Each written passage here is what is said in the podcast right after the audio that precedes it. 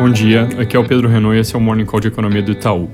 Começando hoje pela China, os surtos locais parecem estar perdendo força, com novos casos entrando em tendência de queda ao longo do fim de semana, recuando em praticamente todas as províncias, e com monitoramento de interação das pessoas acusando um recuo adicional nos próximos dias. Notícia boa tanto pela própria China quanto pelo fato de que o surto acelerasse mesmo por lá, aumentaria o risco de falta de insumos para vacinas por aqui.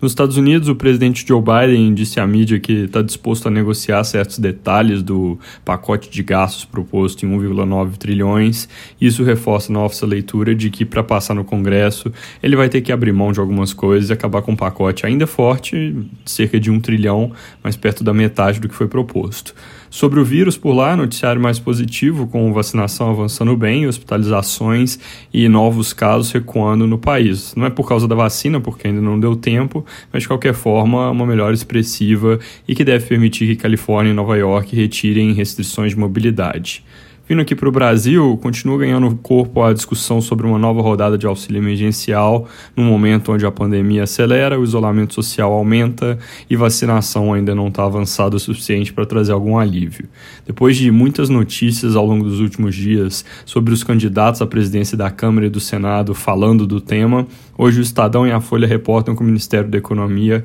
prepara um novo programa social dentro do teto e pretende usar a pressão para aumento das transferências de renda para fazer o Congresso concordar em cortar outras despesas, que é algo que chegou a ser discutido, mas não foi para frente no ano passado. Importante acompanhar qual rumo essas discussões vão tomar, sempre de olho no risco fiscal. Sobre vacinas, o jornal o Globo dessa manhã traz que o Brasil deve ter mais 15 milhões de doses em fevereiro, que seriam 5 milhões de Coronavac produzidos com insumos chineses que o governo espera receber nos próximos dias, e mais 10 milhões de doses prontas da AstraZeneca, que devem chegar até dia 8 de fevereiro, vindas do Serum Institute na Índia, que é a mesma instituição que mandou os 2 milhões da vacina na semana passada. Também importante nesse front, o governo deu aval para que empresas privadas comprem vacinas, isso é algo que estava vetado até então, é, desde que uma parte das doses adquiridas sejam doadas para o SUS. O jornal reporta que seria uma compra de 33 milhões de doses e que pelo menos metade disso seria dado para o SUS,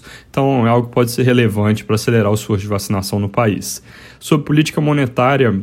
a ata do Copom, que saiu nessa manhã, traz mais detalhes sobre a decisão da semana passada, onde o comitê tinha abandonado o compromisso com manter juros parados e mostrado ali um desconforto com os níveis atuais de inflação, que foi algo que nos deixou na dúvida de se a Selic começa a subir mesmo em maio, que é o nosso cenário oficial, ou se já sobe na próxima reunião de março. Na ata de hoje fica claro que eles já estão bem próximos dessa alta, mas que vão acompanhar a evolução dos dados ao longo das próximas semanas para calibrar melhor o timing e o eventual ritmo de alta. Então dá para dizer que o Copom está com o dedo no gatilho para subir juros e que o cenário de alta em março ganhou ainda mais probabilidade, mas vai depender se acontece ou não de como variáveis como a pandemia, a atividade econômica e a política fiscal evoluem. Um desses dados que eles vão acompanhar, inclusive, acabou de ser divulgado. O IPCA 15 de janeiro mostrou inflação de 0,78% no mês, isso um pouco abaixo da nossa expectativa e consenso de mercado, mas com uma composição que mostra núcleos ainda pressionados, que foi exatamente o que o BC destacou no último Copom,